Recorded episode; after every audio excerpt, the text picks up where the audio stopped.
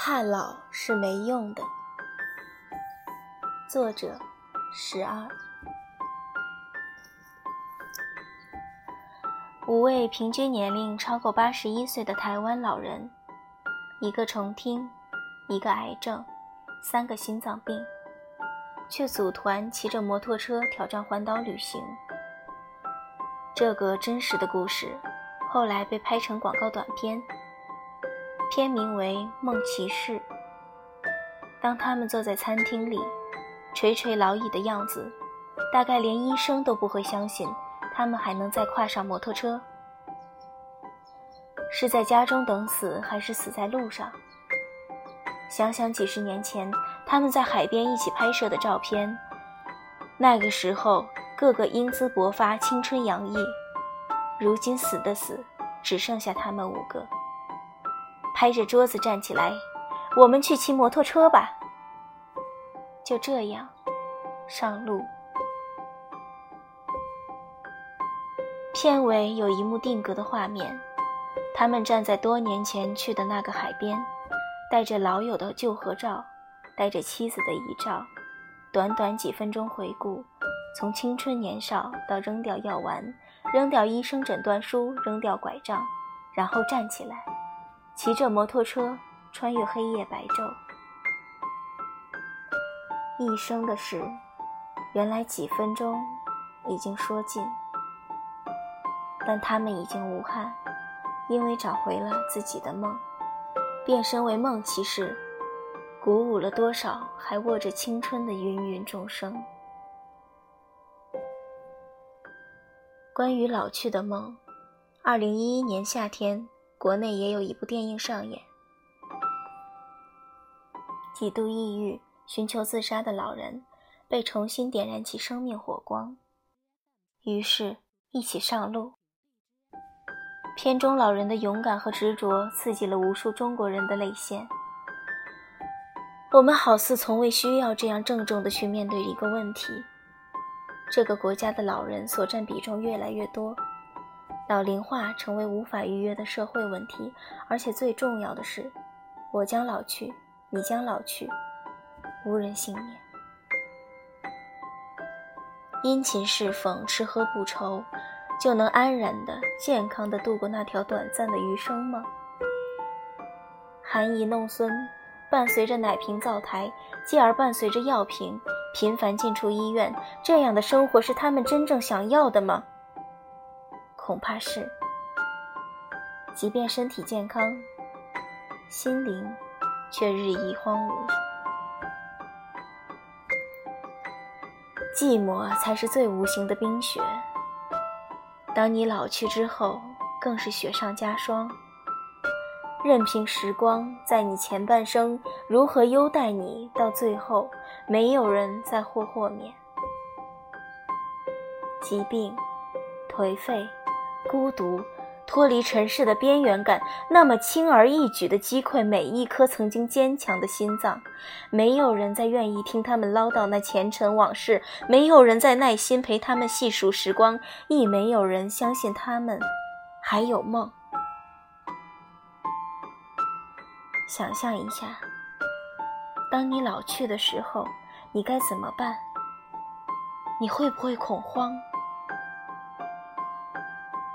时常觉得人生，干脆就定格在四五十就好。再活下去已是多余。难道美人迟暮真就是世上最心酸惨痛的事情吗？一对老夫妻，年龄加起来超过一百岁，当别人都在家里含饴弄孙的时候，他们却背起行囊上路。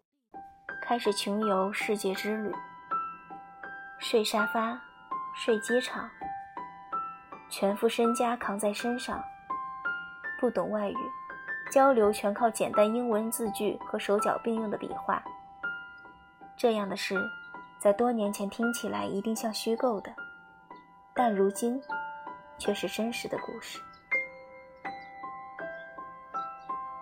许许多多有待完成的心愿。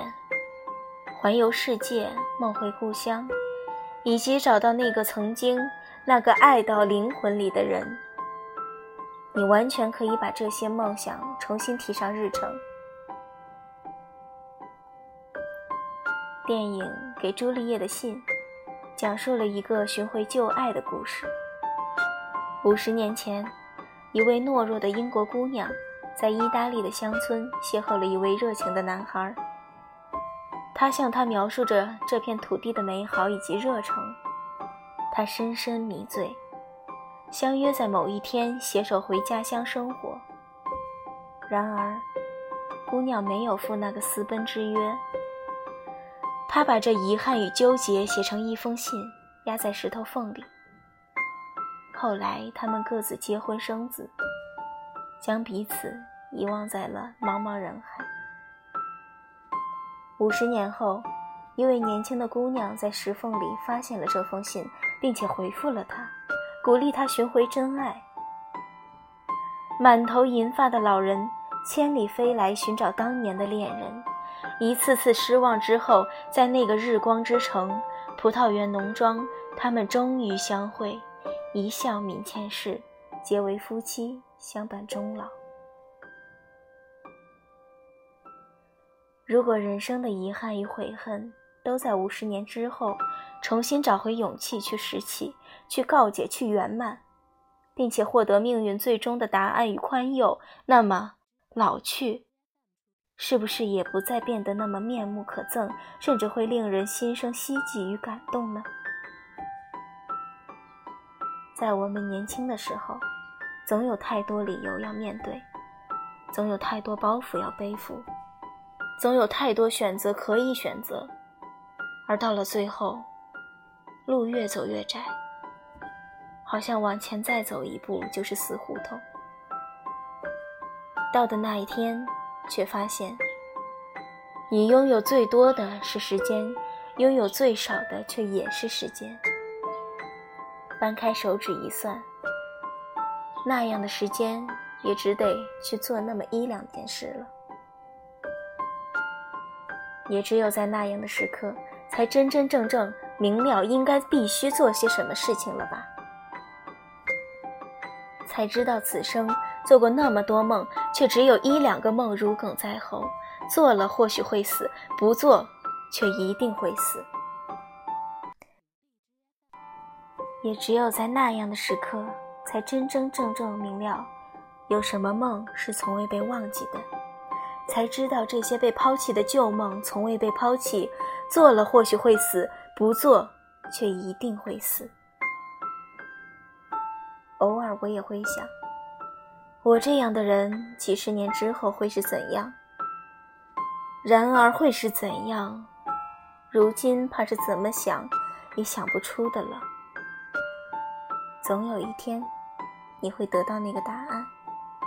你将选择抱着那个答案沉沉睡去，再去醒来的日子，或者抱着那个答案上路，再也不要午夜梦回，而是呆呆坐着，谁也不知道。你的悲伤来自何处？人世间的事，残忍却又可笑。精力无穷的时候，不知道要做什么；等真正想要的时候，又垂垂老矣。前半辈子为自己活太自私，后半辈子为自己活太奢侈。所以。当你身边的老人想要活出光与热的时候，请不要阻拦他们，因为我将老去，你将老去，无人幸免。